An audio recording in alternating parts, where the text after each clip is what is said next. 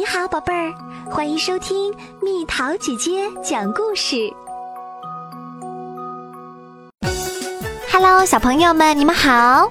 今天是大年初三，说正月初三又叫做小年朝，也称为赤狗日。相传这一天，女娲娘娘创造出了猪。在咱们中国民间传说中，初三晚上是老鼠娶亲的日子。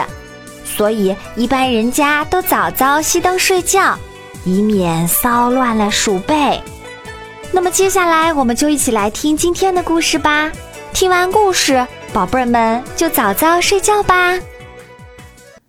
万年创立法的传说。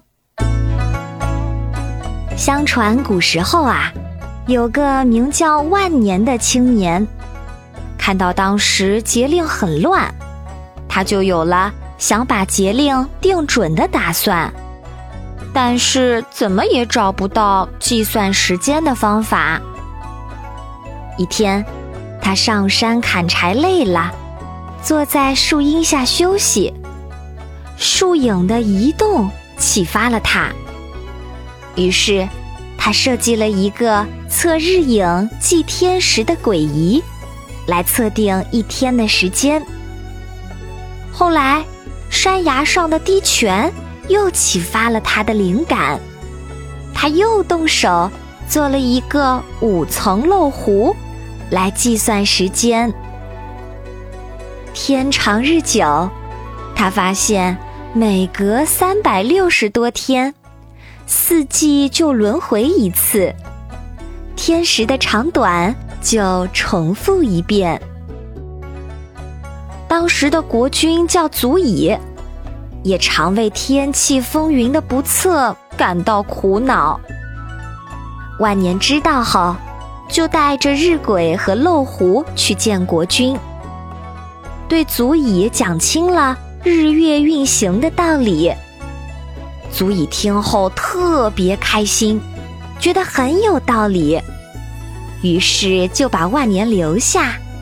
在天坛前修建了日月阁，建筑起日晷台和漏壶亭，并希望能测准日月规律，推算出准确的早晚时间，创建历法，为天下的黎民百姓造福。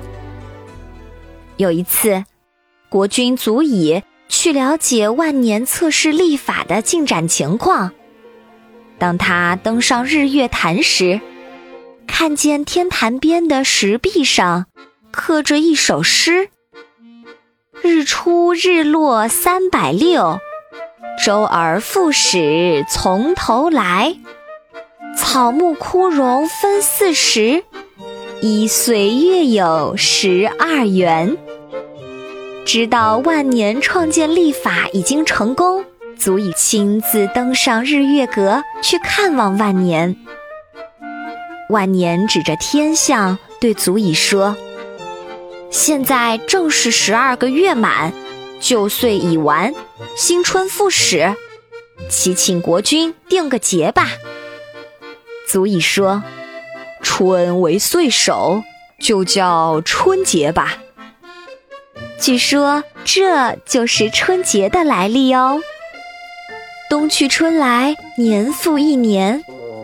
万历经过长期观察、精心推算，制定出了准确的太阳历。当他把太阳历呈奉给继任的国君时，已是满面银须。国君深为感动，为纪念万年的功绩，便将太阳历命名为万年历。封万年为日月寿星。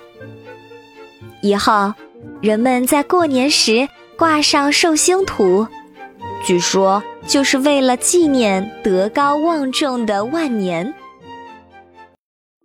好了，宝贝儿，今天的故事就讲到这里。如果想和蜜桃姐姐聊天，可以在微信公众号搜索“蜜桃姐姐”，关注我。在每天的故事评论区留下你想说的话哦，晚安。